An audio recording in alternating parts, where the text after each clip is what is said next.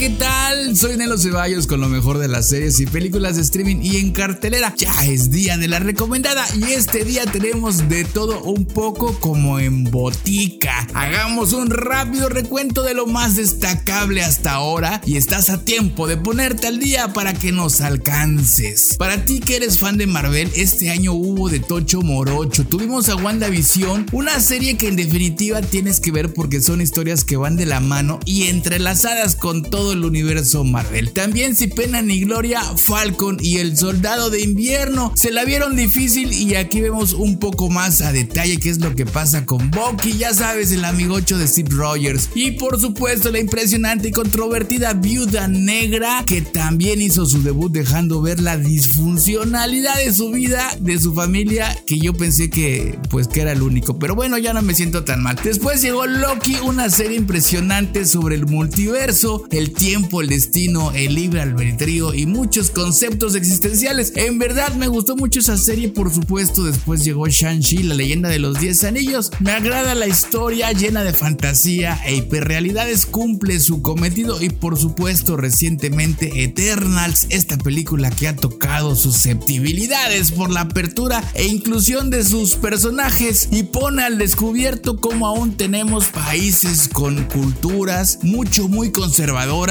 en sus ideologías de género. En fin, más allá de la sala de cine, Eternals se vuelve un film de ruptura, de golpes y bueno, llega también sobre esa línea What If, una propuesta radical y alternativa escrita por A.C. Bradley y dirigida por Ryan Andrews del universo Marvelita. Bueno, ahí nos relata qué hubiera pasado si el destino de los personajes fuera diferente. Y por supuesto, Venom Carnage liberado. Muy cómica, muy divertida, un poquito violenta pero bueno, nada fuera de lo normal. Otras producciones que debemos de voltear a ver es Space Jam, la segunda parte, creo que sí me queda de ver, pero bueno, es interesante, es divertida, cumple la misión. Jungle Cruise, súper divertida, es lo que es, no esperes más. También está La Guerra del Mañana, una suculenta historia de ficción con un giro al final casi predecible, una interesante propuesta de ciencia ficción, por supuesto. Free Guy, muy muy divertida. Ryan Reynolds, si sabe cómo ser Ryan Reynolds, creo que es el nuevo Adam Sandler del 2020. Definitivamente mis respetos para Ryan Reynolds. Qué buen comediante en estas películas tan divertidas. Y mi favorita, por supuesto, Cruella. Híjole, ¿qué te puedo decir de esta sensacional producción que no haya dicho antes? Está simplemente genial. Me encanta y me encanta muchísimo. Y de las nuevas propuestas está Tic Tic Boom. Mira que ya he dicho que no me gustan los musicales, pero hago excepciones y esta es una de ellas. Es sencillamente sorprendente. Me encantó y muy, muy actual. Es la historia. Bueno, mira, mejor tienes que verla y ya me dices si te late chocolate o el pastel. Y bueno, sin tiempo para morir, el final de la saga de James Bond, muy subgéneris, ya sabes cómo es esta onda de James Bond. Después de Sean Connery, Roger Moore, Pierce Brosnan y ahora Daniel Craig, llegamos a lo que podría ser el final de la saga. También está Alerta Roja con Gal Gadot, Ryan Reynolds, Dwayne Johnson, quien dicen, por cierto, se postula para ser el nuevo agente 007, pues habrá que ver.